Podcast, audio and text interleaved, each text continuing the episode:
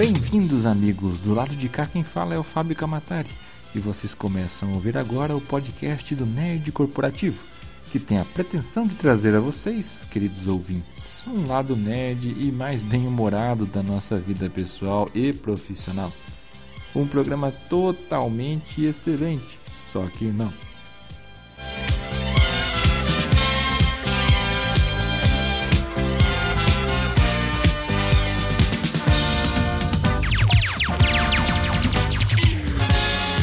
Este é o nosso programa número zero, o piloto, onde vamos nos apresentar. Muito prazer, o meu nome é Fábio Camatari e já fui muitas coisas nessa vida, algumas das quais venho compartilhando nas internets desde 2007, quando tomei gosto por escrever em meus blogs. Em 2007, eu e minha turma de amigos de infância transportamos um antigo fanzine para um blog Bom, abre um parênteses. Se você nasceu depois dos anos 80, talvez não saiba do que se trata um fanzine. Enfim, era uma antiga publicação em papel sobre as coisas que curtíamos na adolescência: filmes, séries, quadrinhos, músicas e afins. Tudo isso antes dessa atual era internetica. E tinha a intenção de relembrar aqueles textos que eram tão bem escritos, né? tão amadoramente tão bem escritos, porém com o conteúdo aberto, outros seres humanos começaram a visitar e comentar aquelas coisas que a gente escrevia. E então surgiu a pergunta: por que não continuar escrevendo? Enfim, nós somos um bando de nerds mesmo e gostamos da ideia e estamos aí até hoje. O blog está aí, firme e forte, e você pode acessar pelo, acessar pelo link aqui no post ou digitar aí diretamente zineacesso.com. Já em 2008, morando em Curitiba e recém-casado, eu trabalhava em uma multinacional americana. Era o meu primeiro grande emprego, grande nos meus padrões, óbvio, e que envolvia, um, envolvia o ato de liderar pessoas. Como forma de estudar, além dos cursos e pós-graduações, eu sempre li muito pela internet. Daí então veio outra inspiração e se eu compartilhar estes textos de autores e palestrantes consagrados, como por exemplo o Luciano Pires, que está à frente do Café Brasil, um excelente podcast, acho que o melhor do Brasil. Enfim, por que não fazer no mesmo formato que eu tinha do blog no Zine Acesso por hobby, fazer isso de uma maneira mais séria? Surgiu então o Almanac do Bem. Realmente foi uma empreitada é, pessoal que eu considero de sucesso. Atingiu o seu objetivo, pois trouxe muito mais que o conhecimento que eu queria. Aumentou meu networking, abriu os olhos para um novo mundo que estava ali, à nossa frente. Graças aos, aos outros que partilharam dessa mesma ideia, o Almanac do Bem foi reconhecido.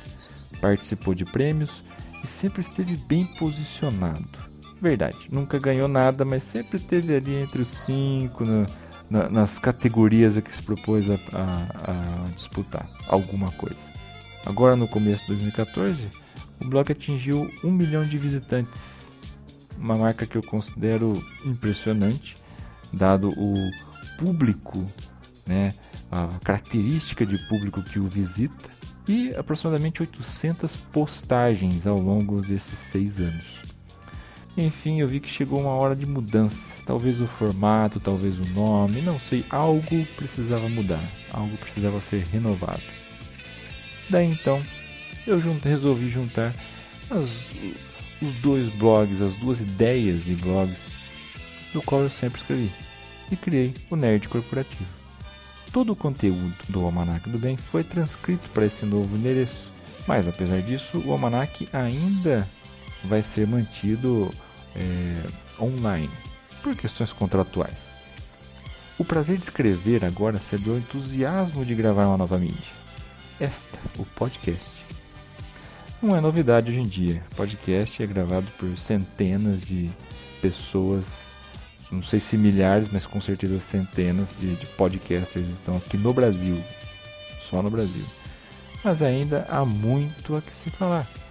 Óbvio que a maioria dos assuntos são assuntos nerds, da cultura pop e afins. Provavelmente os melhores, melhores editados, com certeza, e os com mais visitas. Mas tem muita coisa que a gente pode falar.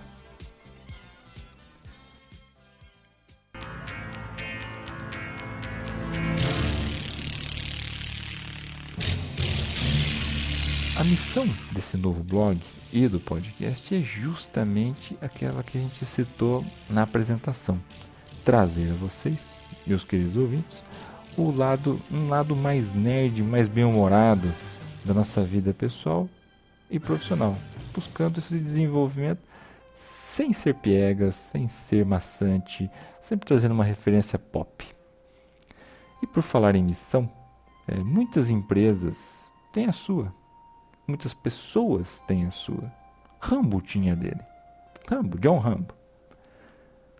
Mas é importante saber a diferença entre missão, objetivo e visão. Em outro programa a gente vai abordar melhor esse tema, esses três pontos com mais detalhes, mas por hora vamos, vamos ver o seguinte: missão, por definição, pode ser uma declaração ampla e duradoura dos propósitos que individualiza a organização e distingue o seu negócio, impondo a delimitação das suas atividades dentro de um espaço que deseja ocupar no mercado de atuação. Isso para uma empresa. Se você trocar os termos para uma pessoa, o mesmo se aplica. Certo? A visão orienta a organização numa meta a longo prazo, criando um compromisso consigo própria no, na intenção de atingir um propósito declarado. Então, se eu tenho um propósito, a visão é o que vai orientar, me orientar a seguir. A minha missão é essa: ser uma pessoa melhor. A visão que eu tenho vai é, me orientar a seguir esse caminho. E os tijolos que vão pavimentar esse caminho são os nossos objetivos, que vão ser derivados da missão e da visão que os define. Eles têm um caráter mais específico, uma vez que orientam as ações com maior precisão.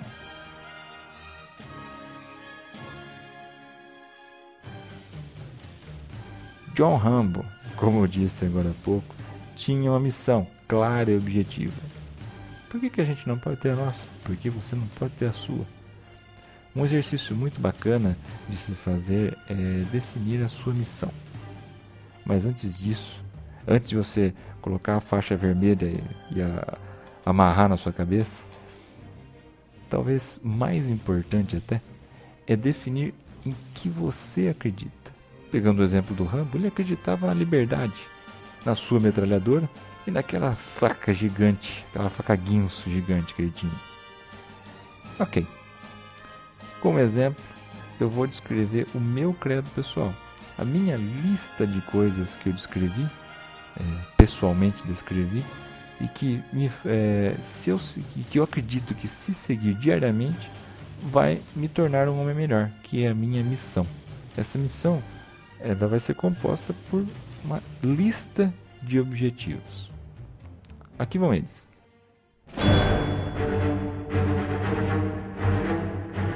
Primeiro, seja bem sucedido no lar. Busque e seja digno de ajuda divina. Jamais comprometa sua honestidade. Lembre-se das pessoas envolvidas. Ouça os dois lados antes de julgar. Procure se aconselhar com os outros. Defenda os ausentes. Seja sincero e firme. Desenvolva uma nova habilidade por ano. Planeje hoje o trabalho de amanhã.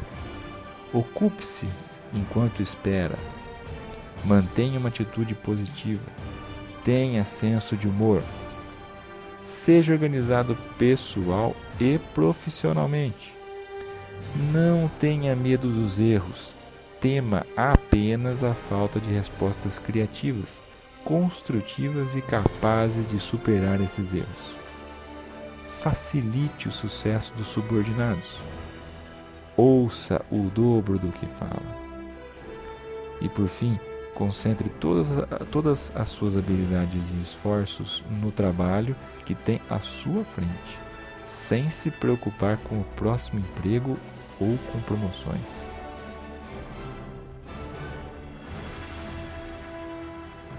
Gostou? Experimente fazer a sua lista. Dica: mantenha ela sempre à vista para se lembrar. A minha está impressa e fica do lado da tela do meu computador na minha baia de trabalho. Sempre que eu estou passando por um momento, alguma coisa difícil, eu olho e lembro dela. Dificuldades é, demonstram que por um momento ou outro da nossa vida, a nossa missão tende a estar em risco, né? Ou a, a se desviar do seu objetivo principal. Ok? Para fechar o expediente de hoje, duas dicas. Aliás, uh, vai ser regular. Todo o programa nós vamos fechar com algumas dicas, seja do que for, mas focadas na cultura pop. Primeiro eu gostaria de recomendar o quadrinho Valente para Sempre, de Vitor Cafadi, que a Panini Comics orgulhosamente apresenta aos seus leitores. Valente conta a história de um tímido jovem à procura do amor da sua vida. Mas esta não é a típica história de amor que a gente vê nos filmes, seriados e novelas. Ele é muito mais próxima da realidade ela mostra como os diferentes parceiros que encontramos pelo caminho e todas as experiências que passamos ao lado deles influenciam em quem somos e em quem vamos nos tornar. Sucessos e fracassos, alegrias e decepções, Valente é sobre garotas que sobre as garotas que encontramos em nossas vidas antes de encontrarmos a garota de nossas vidas. Totalmente criado, escrito e desenhado pelo Vitor Cafadi, ele também foi o autor de Laços, para mim, disparado a melhor publicação que a gente teve o ano passado. É uma graphic novel estrelada pela Turma da Mônica e publicada pela Panini com o selo Maurício de Souza Produções. Outra recomendação forte, mas que outro dia eu passo mais detalhes. A segunda indicação fica para a excelente nova música do YouTube, Invisible, lançada dia 2 de fevereiro, agora, no começo do mês, e que teve 24 horas de download gratuito no iTunes no dia de lançamento. Para cada download realizado, o Bank of America, que é um patrocinador da ação, é, vai doar um dólar para a ONG Red, que canaliza os fundos é, para um fundo global de luta contra a AIDS, tuberculose e malária. Resumidamente, o YouTube lançou a, a Universal, em parceria com o YouTube, óbvio, né, detentora dos direitos, lançou no iTunes 24 horas, cada download, um dólar. Você não pagou pela música e a, a, a organização não, governamental Red recebeu um dólar para cada um desses downloads. Então, se você quiser curtir o vídeo oficial e a música toda, entre no post dessa edição. Ouçam, lá vai ter o, o, o vídeo oficial da banda, a letra. E, mas se você está com pressa e quer ouvir agora, a gente toca um trechinho dela. Agora.